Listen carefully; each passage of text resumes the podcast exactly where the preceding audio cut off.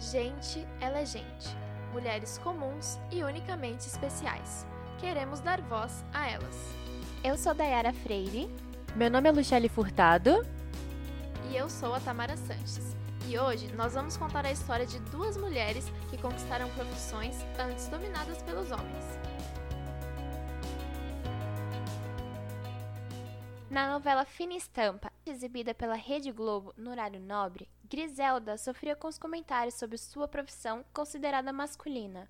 No entanto, no mundo real, também existem ainda hoje cargos que são dominados pelos homens.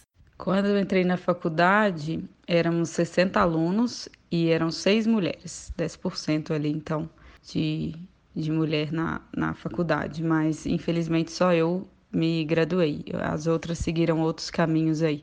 Essa voz que você acabou de ouvir é de Fernanda Soares, pilota de avião. Ela é uma das 428 mulheres com licença para voar no Brasil, de acordo com a Agência Nacional de Aviação Civil. Por conta de ter sido uma profissão exercida somente por homens durante muitos anos, você pode ter dúvida se a palavra pilota está correta. E a resposta é sim. As palavras piloto e pilota estão corretas de acordo com a língua portuguesa e podem ser utilizadas para se referir a mulheres.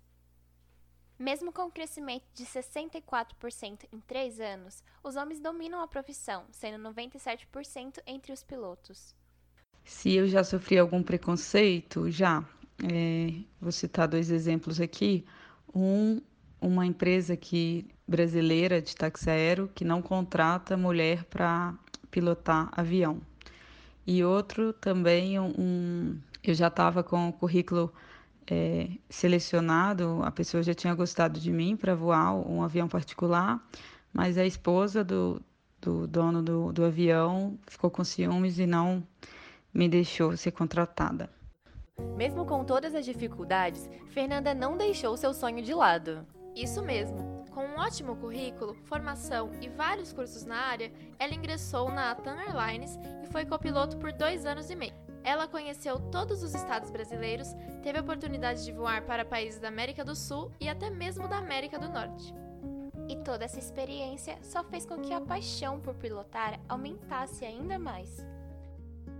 A felicidade que eu sinto em pilotar, nossa, voar é, é surreal. Estar ali na frente da cabine, seja de um avião pequeno, seja com 200 passageiros atrás, seja na cabine do helicóptero bem menorzinho.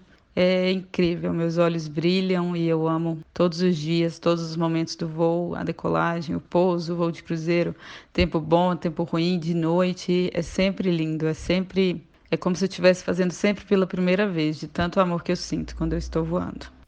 Bom, mas infelizmente a aviação não é o único setor que tem esse problema. Em várias áreas, ainda é difícil encontrar mulheres atuando como motoristas, militares e até mesmo em altos cargos em empresas. Marinalva TT dos Santos conseguiu conquistar sua independência bem cedo. Ela trabalha com licitações em uma empresa de engenharia e sua história pode servir como inspiração para muitas mulheres. Eu sempre fui uma pessoa independente. É, por ser de família muito simples, tive que começar minha vida muito cedo. Eu nasci na Bahia, interiorzão lá da Bahia, cidadezinha bem pequenininha. Os meus pais eram, como eu te falei, muito simples. Eu vim para São Paulo com 17 anos. Fiquei seis meses trabalhando em casa de família até completar meus 18 anos. Assim que eu completei meus 18 anos, conheci duas amigas, aluguei um apartamentozinho e já fui trabalhar na empresa, em empresas, né?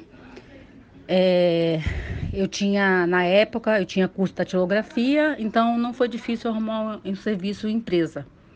E também, assim, tinha, o estudo era pouco, porque lá não, não tinha condições muito de, de, de estudar.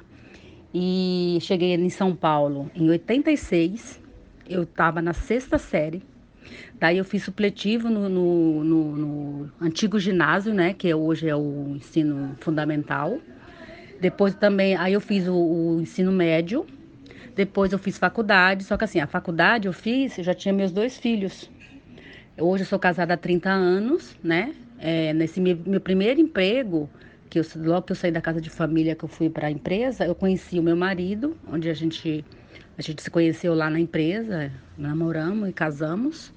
Eu sou feliz na minha profissão, embora seja formada em administração de empresas, mas eu trabalho na área de engenharia há 30 anos e sempre na área de licitações públicas. E o que eu falaria para as mulheres, eu acho assim, eu sou uma pessoa que eu, eu resolvida, objetiva, prática, não ligo para o que as pessoas falam, não ligo mesmo. Você tem uma ideia, eu trabalho em empresa de engenharia, muitas vezes é, eu já fui em reuniões, assim, tinha 15 homens, eu era a única mulher. Isso me saía sempre muito, muito bem na área eu mexo com a área de documentação, né? Então a gente ia fechar com sócios das empresas e eu estava sempre junto com os engenheiros para para também falar da minha área, acertar da minha área, que é a minha área de documentação. Então, assim, é, eu diria para as mulheres seguir o caminho dela, seguir a vontade delas, o coração dela. E assim, se alguém falar alguma coisa com relação a emprego masculino, dane-se. Eu não tenho essa, essa, essa coisa comigo, não.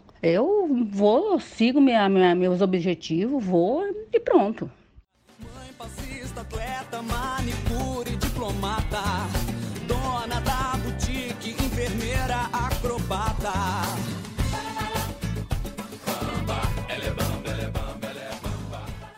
Apesar de as conquistas estarem aumentando, a realidade ainda está longe do ideal. Dados levantados pelo jornal Folha de São Paulo mostram que a parcela de mulheres de 30 a 49 anos ocupando cargos de gerência e diretoria no setor formal aumentou de 31,9% em 2003 para 42,4% em 2017. Bom, e esse aumento de liderança feminina em grandes empresas é extremamente necessário. De acordo com o Índice de Igualdade de Gênero de 2020 da Bloomberg, companhias que são lideradas por uma CEO têm mais mulheres em cargos de gerência sênior do que as empresas com o homem no cargo de direção executiva.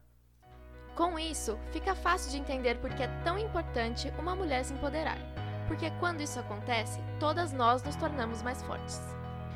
No episódio de hoje, contamos histórias de duas mulheres que seguiram caminhos diferentes e batalharam muito para chegar onde estão. Tomara que a gente possa continuar assim, tendo cada vez mais voz. Esse podcast foi produzido pelas jornalistas Dayara Freire, Michele Furtado e eu, Tamara Sanches. Até o próximo episódio, viu?